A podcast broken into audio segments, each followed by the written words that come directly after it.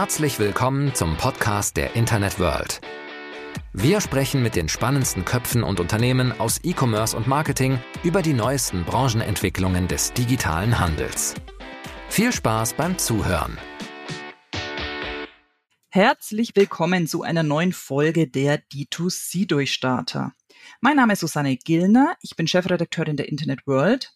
Ja, und ich freue mich, heute mit zwei Experten zum Thema D2C naturgemäß sprechen zu können. Ganz spannend, der eine ist Mitgründer einer D2C-Brand, die sich dem Thema Hautpflege verschrieben hat. Ja, und der andere ist Gründer und CEO eines, eines Fulfillment-Anbieters, die sich eben nur auf E-Commerce-Brands fokussieren. Beides sehr spannend und was die beiden vor allem miteinander verbindet, das erfahren wir heute alles im Podcast.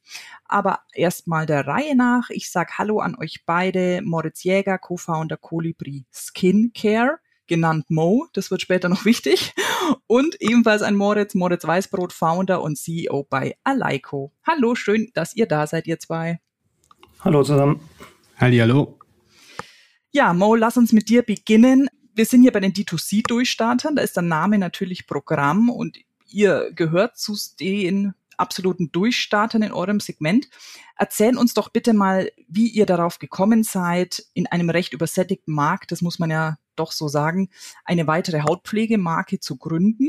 Und vielleicht kannst du in dem Zusammenhang auch gerne gleich ein paar Zahlen zu deiner Firma nennen. Ja, klar, sehr gerne. Also man muss vielleicht vorweg sagen, dass Ronny und ich, mein Co-Founder, eigentlich überhaupt nichts mit Hautpflege zu tun haben. Es ist eigentlich schon fast ein bisschen Zufall, dass wir in die Nische gerutscht sind.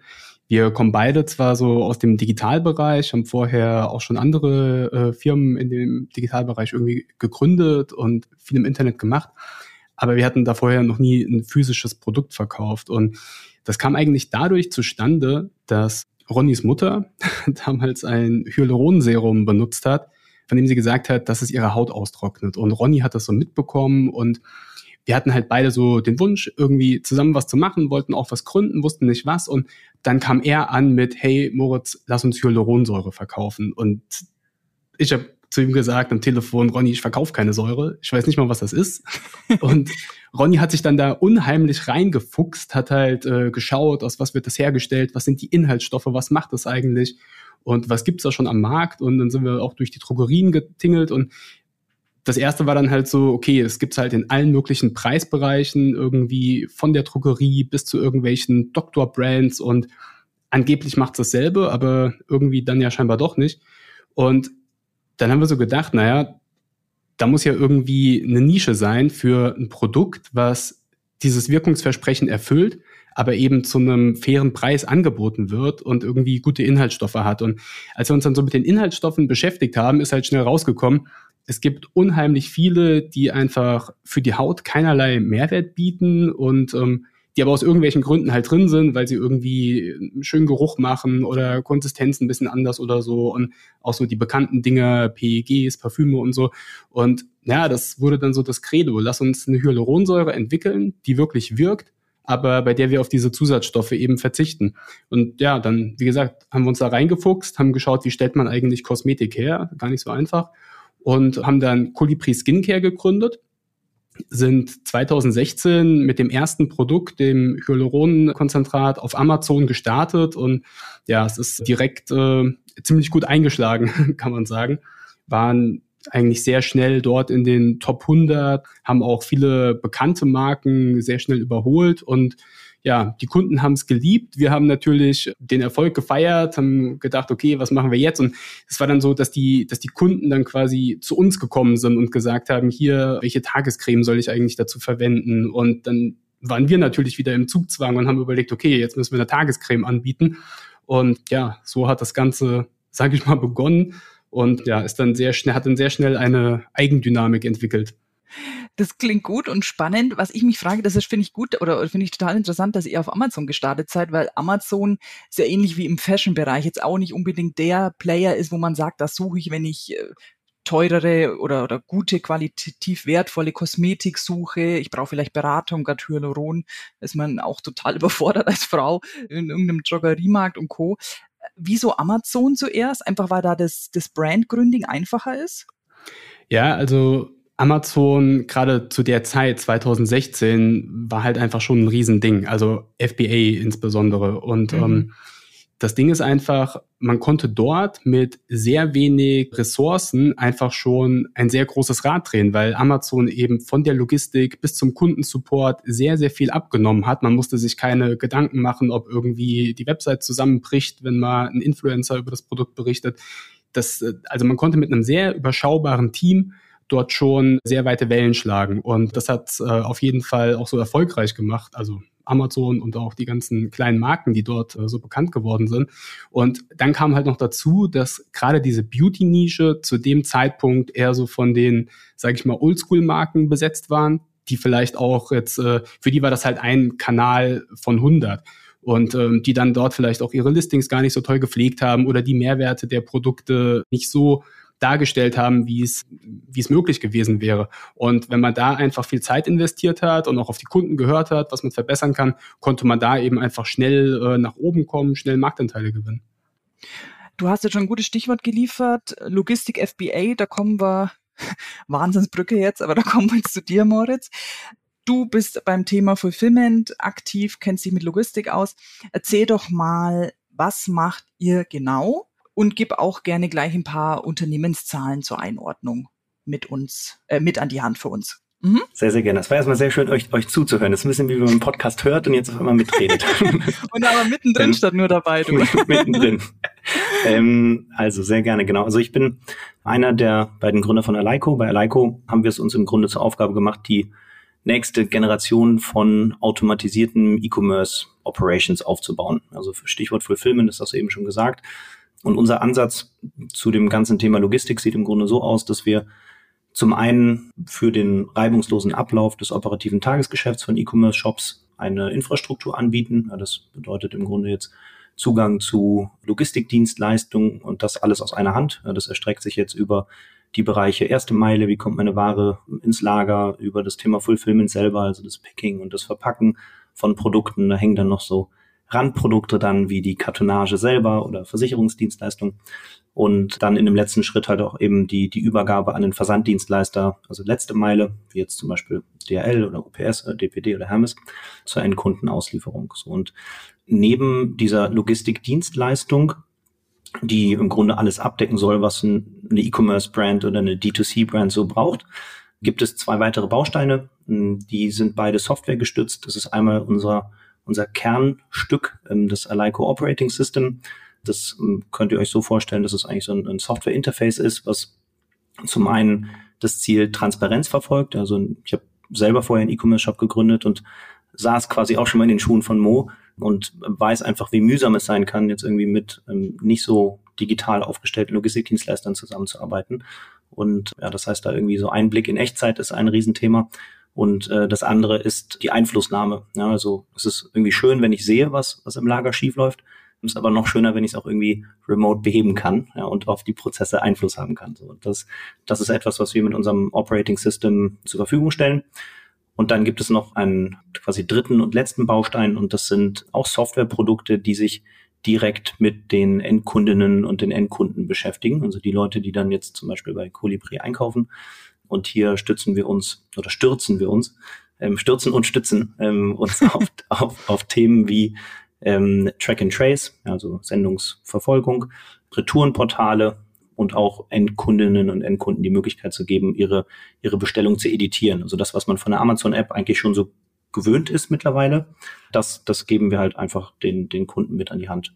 Und ähm, genau, also wir haben die äh, Firma im April 2020 gegründet, also sind jetzt ein bisschen älter als, als zwei Jahre, haben mittlerweile sechs Fulfillment-Standorte quer durch Deutschland, haben jetzt Anfang des Jahres eine relativ große Finanzierungsrunde aufgenommen, sind 30 Millionen US-Dollar, die da in die Firma mhm. geflossen sind, sind jetzt mittlerweile bei ja, knapp über 160 Kunden ähm, und auch einigen hunderttausenden Paketen, die wir pro Monat versenden. Ja, genau, so sieht's, so sieht's bei uns aus. Moritz, jetzt ist natürlich D2C der Markt schlechthin irgendwie und logisch, dass da auch eine wachsende Dienstleisterlandschaft entsteht. Ist das der Grund, warum ihr euch auf E-Commerce-Brands fokussiert oder was? Oh, gut, du hast eine Historie da, hast du eben erzählt. Hm. Also warum nicht Händler oder, oder was sind für dich die Unterschiede, die Vorteile etc.? da kommen verschiedene Dinge zusammen. Also zum einen, hast du schon richtig gesagt, ist so die eigene Historie, selber eine D2C-Brand aufgebaut im, im Food-Sektor. Da waren wir halt dann relativ schnell auch im, im Bereich Lebensmittel-Einzelhandel und so unterwegs. Zum anderen aber auch die Liebe für Tech-Produkte. Ja, so und ich habe vorher noch mal eine andere Firma im Softwarebereich gegründet und wenn ich mir jetzt halt anschaue, wie unsere Kundschaft aufgestellt ist, nach was für Softwareprodukten die suchen, also was wirklich so unser Zielsegment ist, dann sind das halt eben die sehr, sehr, sehr stark wachsenden Direct-to-Consumer-Brands, die schon ja deutlich moderner auch auf Vertriebsseite aufgestellt sind. Also unsere Kunden fahren in der Regel alle eine Omni-Channel-Sales-Strategie. Das heißt, es geht auch relativ zügig um nicht nur reine offline operative Themen, sondern halt auch Dinge wie Verkauf über Marktplätze, verschiedene Shopsysteme, das Anbinden von einem ERP-System, äh, wie kann ich irgendwie die, die Customer Experience personalisieren. So, und das sind halt alles Themen, wo wir sagen, hey, da liefern wir einmal von der Service-Dienstleistung her, als auch von technischer Seite her gute Produkte und dann kommt da natürlich hinzu, dass es einfach ein sehr, sehr stark wachsendes Segment ist. Ich glaube, Shopify hat da, hat da sehr schön den, den, den, den Weg geebnet ja, über allerdings. die letzten Jahre hinweg. Genau. Und dann war es auch vom, vom Timing her, hatten wir auch einfach echt Glück. Also sind jetzt genau dann im April 2020, als Corona losging, ist Aleiko losgegangen und dann mhm. haben wir ganz guten Rückenwind bekommen, muss man sagen. Mo, ich komme wieder zu dir. Der Moritz hat ein gutes Stichwort geliefert, Omnichannel, Kanalstrategien, Vertriebsstrategien. Seid ihr als klassische D2C-Brand nur online unterwegs, also auf dem Shop, Marktplätze und Co.? Oder seid ihr, oder ist der Handel eine Idee? Also findet man euch irgendwann mal beim DM und Co. Also kannst du ein bisschen uns zu deinen Vertriebskanälen abholen und dann gerne gleich anschließend die Frage, auf welchen Kanälen trommelt ihr für euch? Also ist es auch hier wieder das Klischee hauptsächlich Social Media oder bevorzugst du da andere Kanäle? Also wir sind ausschließlich online unterwegs und überwiegend im D2C über unseren eigenen Shopify-Shop haben uns glücklicherweise von Amazon auch ein bisschen unabhängig gemacht. Das ist, glaube ich, das Ziel von vielen Amazon-Händlern. Aktuell gibt es uns noch nicht im Einzelhandel, ist aber nicht ausgeschlossen, dass das irgendwann so sein wird. Das Ding ist halt einfach, wenn man ein erklärungsbedürftiges Produkt hat, dann ist es schon ein Riesenvorteil, wenn der Kunde auf der eigenen Webseite ist, wenn man einfach noch ein bisschen mehr mit Video, mit Text, mit Bildern arbeiten kann, die Produkte erklären kann. Das ist einfach was ganz anderes, als wenn er im Regal vorbeiläuft und nur die Schachtel irgendwie sieht. Und ähm, deswegen, ich würde auch gar nicht sagen, dass da Social Media jetzt so das Klischee ist. Also ist für uns natürlich auch einer der wichtigsten oder der wichtigste Vertriebskanal. Das steht ganz außer Frage. Aber es hat eben auch einen Grund, weil dort kann ich eben mit den Kunden interagieren, dort kann ich mir auch anhören, was die Kunden vielleicht für Probleme mit den Produkten haben oder was sie sich wünschen und kann darauf reagieren. Und also gerade für uns war das auch nicht unwichtig, weil wir am Anfang selbst erstmal alles darüber lernen mussten und war vielleicht auch einer der Erfolgsfaktoren, weil wir eben sehr stark darauf gehört haben, was die Kunden uns sagen und die Produkte dementsprechend weiterentwickelt haben. Also wir haben nicht einfach immer neue Produkte gemacht, wir haben die Produkte immer weiter überarbeitet, einfach nach dem, was die Kunden gefordert haben. Und ich glaube, das ist am besten einfach auf Social Media möglich. Also ich würde nicht sagen, dass es jetzt nur Klischee ist. Okay, so aber ein bisschen auch. ein bisschen. Mo, ich bleib bei dir, denn auch ein Punkt, den man, wenn man D2C-Brands so ein bisschen gerne zuschreibt, ist das Thema Skalierung. Ihr wollt, ihr müsst wachsen. Das ist ja auch für Investoren ein wahnsinniges Thema natürlich. Auch wenn jetzt hier fälschlicherweise ja oft die Jahre 2020 äh, und 21 als, als Basis KPI sozusagen zur Rate gezogen wird, was ja auch jetzt äh, nicht unbedingt das sinnvollste Strategie ist. Lange Rede, Thema Skalierung. Die Stellhebel sind ja aber am Ende des Tages doch begrenzt. Und da glaube ich, bei dem Thema kommen wir jetzt zu eurer Partnerschaft, weswegen wir ja auch zu dritt schön sitzen. Das hat ja doch einen Grund, ist kein Zufall.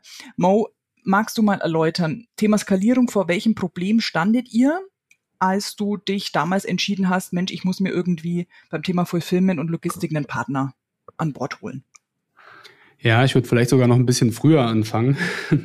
Also wir haben zu, ganz zu Beginn die Pakete vom Online-Shop einfach aus unserem Büro verschickt. Und das mhm. hat auch gut funktioniert, solange es irgendwie drei, vier, fünf Stück am Tag waren. Und haben dann relativ schnell 2017 gemerkt, okay, wir brauchen hier einen professionellen Partner, der das für uns machen kann, haben uns dann umgeschaut.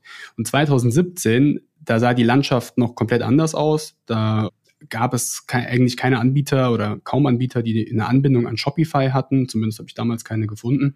Und dann sind wir bei so einem relativ klassischen Logistikdienstleister gelandet, der auch ganz gute Arbeit gemacht hat, aber der IT-mäßig einfach komplett äh, stehen geblieben ist. Also kann man wirklich nur so sagen, wo wir Bestelldaten als CSV-Dateien auf einen FTP-Server hochladen mussten und so. Mhm. Es war aber damals einfach schon der Punkt, dass wir so schnell gewachsen sind, dass einfach eine Lösung her musste. Und das war dann die praktikabelste und wir konnten das auch mit Automatisierung halbwegs steuern, sodass wir da jetzt nicht den riesen Aufwand hatten. Aber es war natürlich fehleranfällig, es hatte viele Nachteile. Äh, also man stellt sich vor, man, ein Kunde meldet sich im Nachgang und sagt, äh, er hat die falsche Hausnummer angegeben. Und man hat die Datei schon an den Logistiker übermittelt. Jetzt muss man da theoretisch anrufen und sagen, ja, Bestellung 3437, bitte die Hausnummer ändern. Also es ist überhaupt nicht umsetzbar. Und das hat trotzdem eine ganze Weile funktioniert, bis, das war, ich glaube, Black Friday 2020. Das war so der Punkt, wo die Lernkurve sehr steil wurde bei uns, wo wir einfach gemerkt haben, das funktioniert kein Meter. Also wir haben zwar sehr gut das erwartete Volumen geforecastet und haben uns auch Wochen vorher immer wieder versichern lassen, dass das alles läuft und so weiter. Und am Black Friday selbst ist dann einfach kompletter Stillstand gewesen. Also da sind dann einfach nur eine Handvoll Pakete am Tag rausgegangen. Man muss sagen, wir hatten zu dem Zeitpunkt noch ein deutlich niedrigeres Volumen als heute, aber es waren trotzdem im Black Friday Zeitraum eine zweistellige Anzahl an Paketen an ein, zwei Tagen. Und das hat den Anbieter einfach so überlastet. Die haben dann hochgerechnet, dass das irgendwie Wochen dauern würde, diese Pakete jetzt rauszuschicken. Und wir natürlich komplett entsetzt, haben überlegt, was machen wir jetzt? Und ich meine, es ist nicht so, dass wir dass das jetzt unvorhersehbar war, aber wir haben uns auch vorher dort die äh, Gegebenheiten angeschaut. Wir haben gedacht, okay, das macht alles einen professionellen Eindruck, aber war dann leider doch nicht so. Und es hat dann so geendet, dass wir mit dem gesamten Team und auch mit Freunden vor Ort aushelfen mussten und unsere eigenen Pakete verschicken mussten, mhm. unsere eigenen Pakete packen mussten. Und zu einem Überfluss kam es dann noch so weit, dass sogar Pakete doppelt verschickt worden sind, weil Labels doppelt gedruckt worden sind. Und wir sind da rausgegangen nach Black Friday und haben gesagt, okay, das passiert uns nicht nochmal. Und dann sind wir sehr spontan zu einem anderen Logistiker umgezogen, hier in der Nähe von Frankfurt, der uns dann ausgeholfen hat und der auch einen ganz guten Job gemacht hat. Aber das war so wirklich der Zeitpunkt, wo wir gesehen haben, okay, wir müssen jetzt hier irgendwie jemanden finden, der einfach das wesentlich professioneller macht. Also mit dem wir uns einfach keine Gedanken machen müssen, dass wenn ein Influencer irgendwie eine Promotion mit uns macht, dass dann die Kunden zwei Wochen auf ihre Pakete warten müssen. Das war wirklich, also ja, das ist echt schwer zu be beschreiben. Nö, das wird schon absolut deutlich, das Problem. Ja. Aber die Frage, wie oft gibt's denn solche Peaks bei euch? Jetzt könnte man naiv sagen, ja, man hat irgendwie Schnäppchentage im Jahr, dann wisst ihr ja, welche Influencer-Kampagnen ihr laufen habt oder so also ist das, klingt jetzt natürlich blöd, ist das ein Problem, was, wie, oder wie oft kommt dieses Problem bei euch vor? Also es gibt natürlich die Tage wie jetzt Black Friday oder auch feste Kooperationstage, die man sehr genau planen kann. Und also auch da weiß man natürlich nicht, wie viel sich da am Ende dreht, aber da kann man noch ungefähr schätzen. Aber manchmal ist es auch einfach so, dann äh, ergibt sich das einfach spontan und dann wird das vielleicht auch so ein kleiner Hype um ein Produkt mhm. und das kann man dann überhaupt nicht kontrollieren und dann hat man in einer Woche oder einem Wochenende trotzdem mal das drei, vier, fünffache Bestellaufkommen. Mhm. Wenn wir jetzt eine Aktion fahren, ist es deutlich mehr. Also wenn wir an einem normalen Tag von ein paar hundert Bestellungen reden, dann sind es bei einer Aktion vielleicht 30 mal so viele. Mhm. Also das ist dann nichts, wo ich sagen kann, okay, ich tue mal ein paar Leute, die sonst morgen gearbeitet hätten, heute schon dazu holen, um das zu verschicken, sondern das ist halt schon eine Größenordnung, mit der man dann, es muss halt sehr genau geplant werden. Absolut. Und wenn das dann halbwegs spontan passiert, dann ist das natürlich eine riesen Herausforderung. Kann man verstehen. Wir hatten das damals einfach nicht so stark auf dem Radar, was für ein, also was für eine Organisation das wirklich erfordert. Wir haben gedacht, okay, das Thema Logistik ist abgegeben und das wird schon funktionieren. Wir haben es uns ja versichern lassen, mhm. aber das war dann Überraschung. Moritz, ja. solche Fälle, wie der Mo eben geschildert hat, die sind dir wahrscheinlich unbekannt, oder? Da ist jetzt Colibri nicht der einzige Case, nehme ich an. Ähm, nee, überhaupt nicht. Also vor allem mit unserem, mit unserem Zielkundensegment. Ja, also wir starten jetzt nicht irgendwie mit dem frisch gegründeten Shopify-Startup, sondern fokussieren uns halt wirklich eigentlich schon auf deutlich größere Firmen und da, äh, gibt es natürlich Vor- und Nachteile, ja. Also wenn man es überhaupt Nachteil nennen möchte. Ja, so Vorteil irgendwie, dass du, desto älter die Firma ist, desto mehr Daten hat man, auf die man zurückgreifen kann für jetzt irgendwie Forecasting oder sowas. Desto eingespielter sind in der Regel auch die Prozesse, dann haben die schon auch Influencer, mit denen die länger zusammenarbeiten und können halt wie Mo gerade eben auch schon erzählt hat, das ganze Thema Forecasting deutlich besser betreiben. Und am Ende geht es jetzt aber aus unserer Sicht gesprochen auch einfach sehr stark darum, ein komplementäres Portfolio zu haben. Also jetzt Kosmetik läuft über das ganze Jahr hinweg ähm, sehr, sehr gut. Wir haben aber auch zum Beispiel Kunden, die ganz klare ja, saisonale Produkte haben. Und dann sind ja auch zum Glück nicht alle Firmen in Deutschland gleichzeitig gegründet. Ja, das heißt, haben wir nicht alle gleichzeitig Geburtstag und dann kann man, kann man, kann man diese Aktionen eigentlich sehr gut planen und austrassieren. Das ist vielleicht so ein bisschen Punkt eins. Und dann Punkt zwei ist auch einfach der, der Digitalisierungsgrad unserer Logistikstandorte. Also wir haben uns dort eigentlich auf eine Infrastruktur gestützt, die auf nochmal deutlich größere Brands ausgelegt ist, also die halt wirklich so sagen, wir versenden jetzt mal mehr als 200.000 Pakete pro Jahr aufwärts pro Kunde. Und genau das heißt, du hast einfach dort auch schon einen, einen gewissen Grad an, an Förderbandtechnik, an, teilweise auch an Picking-Robotern in den Lagern, die dann halt auch solche Spitzen ganz gut abfangen können. Von welchem Einzugsgebiet sozusagen sprechen wir denn im, im Colibri-Case, Mo? Ist das DACH, Deutschland? Also wir versenden äh, fast nach Gesamteuropa. Der ah, Kernmarkt mh. ist aber Deutschland, Österreich, Schweiz. Okay, also aber da dann Gesamtdeutschland gibt es jetzt keine Peaks Süden, Norden. Nee, das ist ziemlich verteilt. Ja. Okay. Wie sieht denn jetzt, Frage an euch beide, ihr könnt auch beide gerne antworten, wie sieht denn jetzt die Zusammenarbeit im Alltag, sage ich jetzt mal, aus? Also vielleicht fängst du an, Mo, du hast jetzt die Problematik schon geschildert, dann hast du dich irgendwann entschieden, mit Moritz zusammenzuarbeiten. Was hat sich verbessert? Wie läuft dein Alltag? Also es hat sich ganz viel verbessert. Das ist, ähm, also das ist wirklich unvorstellbar. Man steht ja nicht nur vor diesem, also beim Fulfillment selbst vor dieser Herausforderung, die Pakete zu packen, sondern es ist ja noch ein riesen Rattenschwanz hinten dran. Was passiert, wenn mein Paket nicht ankommt? Der Kunde hat eine Hausnummer äh, falsch angegeben oder keine Ahnung, es fehlt was im Paket und dann kommt der Kundensupport ins Spiel. Und was uns damals sehr, sehr wichtig war, dass wenn wir jetzt diese Umstellung machen, dass wir dann ein System haben, wo wir einfach viele von diesen Aufgaben entweder besser lösen können oder wo sie direkt für uns gelöst werden. Und das war halt das, was Aleiko auch so ausgezeichnet hat. Also man hat halt einfach erstmal gemerkt, dass das von Leuten entwickelt worden ist, die, die genau diese Probleme vorher schon hatten. Also das fängt an bei einem Self-Service-Portal, dass der Kunde seine Adressdaten im Nachhinein ändern kann, dass wir äh, im Kundensupport noch Änderungen an der Bestellung machen können, auch wenn sie schon äh, länger eingegangen ist und sie wird dann trotzdem geändert und noch gepackt. Ja, solche Sachen oder dass die Bestellungen in der richtigen Reihenfolge abgearbeitet werden. Das war für uns auch ein Riesenthema. Wir hatten teilweise Produktlaunches, wo Produkte dann ausverkauft waren und dann haben wir das Problem, dann kommen Kunden, die mit Vorauskasse bestellen, die bezahlen aber erst später. Die möchten aber natürlich, äh, sage ich mal, in der Bestellreihenfolge trotzdem, wenn sie eine der ersten waren, auch eine der, als eine der ersten ihr Paket bekommen. Und das war einfach was, was wir vorher so nicht abbilden konnten. Und Aleiko hatte all diese Sachen schon integriert und das war erstmal das, was uns dazu bewogen hat, überhaupt dahin zu wechseln. Und ähm, ja, was dann halt wirklich, also was mich halt so beeindruckt hat, wie schnell sich die Firma weiterentwickelt hat. Die haben halt wirklich gefragt, okay, was sind eure Pain Points? Wo habt ihr gerade die größten Probleme? Dann haben wir zum Beispiel gesagt, ja, wir haben Bestellungen, die müssen wir erst nochmal manuell blockieren, weil da stimmt irgendwas nicht oder es gibt irgendein Problem. Und dann haben die das Feature einfach implementiert. Und das hat uns halt im Kundensupport auch wesentlich erleichtert, die Bestellung abzuarbeiten. Und der Kundensupport konnte sich dann wieder auf die Sachen konzentrieren, die eigentlich relevant waren. Und das war halt mehr oder ist immer noch mehr die, die Produktberatung, also die Kunden zu den Produkten zu beraten und nicht ähm, eben die, die, die Sendungsfehler irgendwie nachzuverfolgen. Ja, nee, und das, glaube ich, hat uns da am meisten weitergeholfen. Moritz, zu dir so eine Partnerschaft ist im, im Idealfall ja nicht nur eine Einbahnstraße, sondern äh, es sollten beide, beide Beteiligten irgendwie profitieren.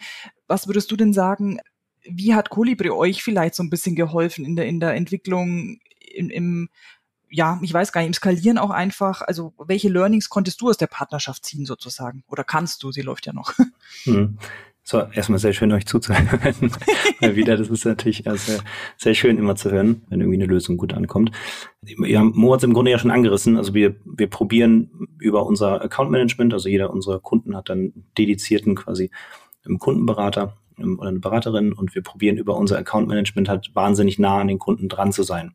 Und ähm, also schedulen auch relativ frequent Austausch mit unserer Produktentwicklung, ähm, weil ich glaube, das ist am Ende halt das, wovon, wovon Software lebt. Ähm, und ähm, uns ist es halt am Ende wichtig, Produkte zu bauen, die oder anders, wir profitieren ja davon, wenn unsere Kunden sich besser wieder auf ihre Kernkompetenzen fokussieren können. So, und das ist, wenn ich jetzt mal wirklich so in so Schuster bleib bei deinen Leisten denke, ja, dann ist eine D2C-Brand halt sehr gut in, in der Produktentwicklung, also wirklich physische Produktentwicklung, sehr gut in Marketing, sehr gut im Vertrieb.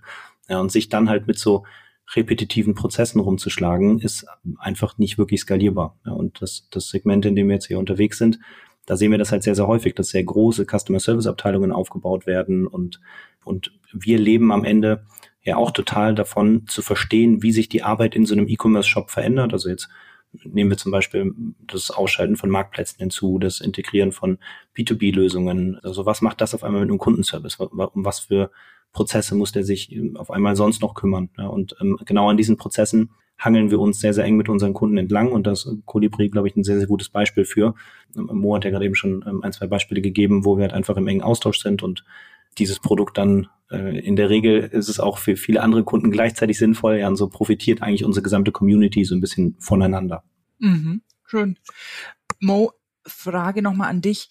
Ähm, wenn du jetzt, wenn jetzt Kollegen, Kolleginnen aus dem D2C-Bereich äh, von anderen Brands zuhören, was ist denn dein Ratschlag? Wann würde, bis wann würdest du sagen, geht's? Bis wann kann man es selber in-house machen? Sei es jetzt mit Freunden oder Mitarbeitern? Und wann würdest du sagen, sollte man sich tatsächlich irgendwie über eine externe äh, Hilfe, wie auch immer die dann aussehen mag, Gedanken machen? Also ich würde das äh, jederzeit und jedem empfehlen, so früh wie möglich zu machen. Weil, also man glaubt das gar nicht, aber selbst wenn man nur zehn Pakete am Tag verschickt, wie viel Zeit das am Ende kostet.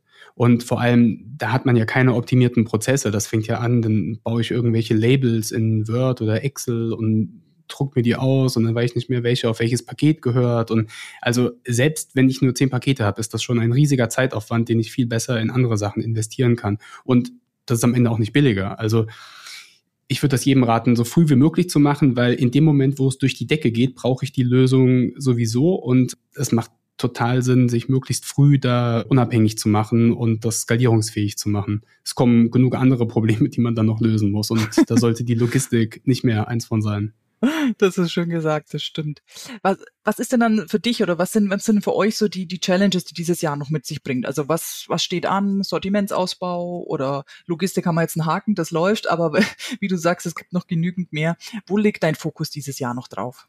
Also wir haben einige Produkte, die noch kommen dieses Jahr. Auch Produkte, die wir teilweise schon wirklich lange entwickeln und ähm, ja, wo wir stolz sind, dass wir die jetzt endlich fertig haben. Also Produktentwicklung ähm, läuft bei uns immer.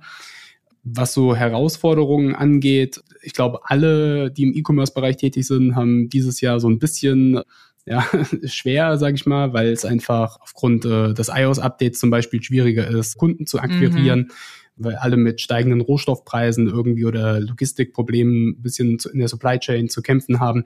Und es zeigt sich halt so ein bisschen, wer sich da jetzt auch gut aufgestellt hat, wer seine Prozesse irgendwie im Griff hat. Das ist definitiv eine Herausforderung, auch für, für insbesondere halt für kleine Firmen.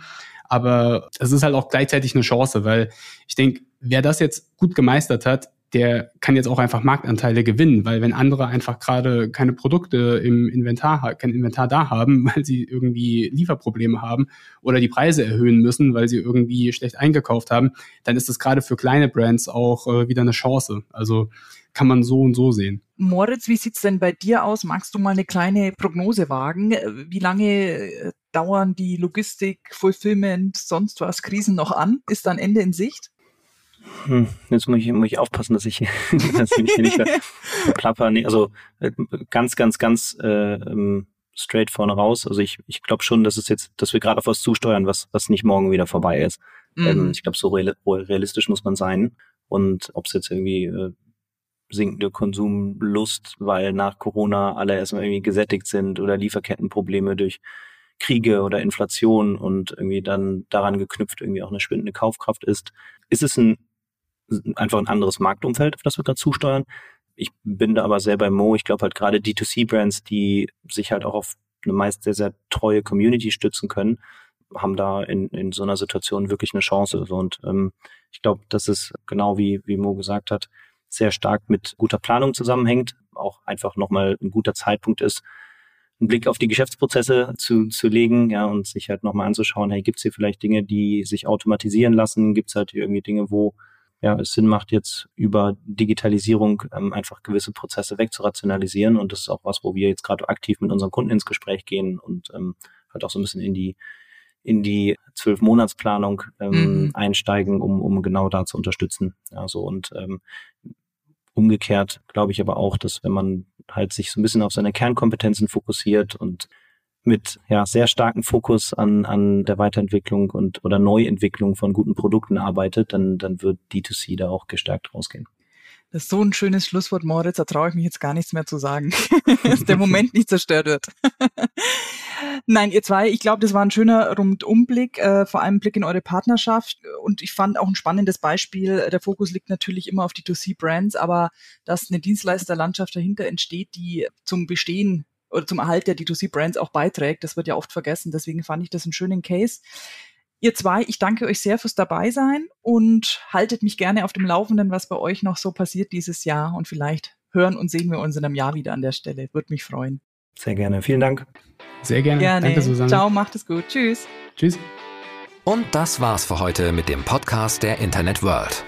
Wir sagen Danke fürs Zuhören, bleibt uns treu und bis bald zur nächsten Folge.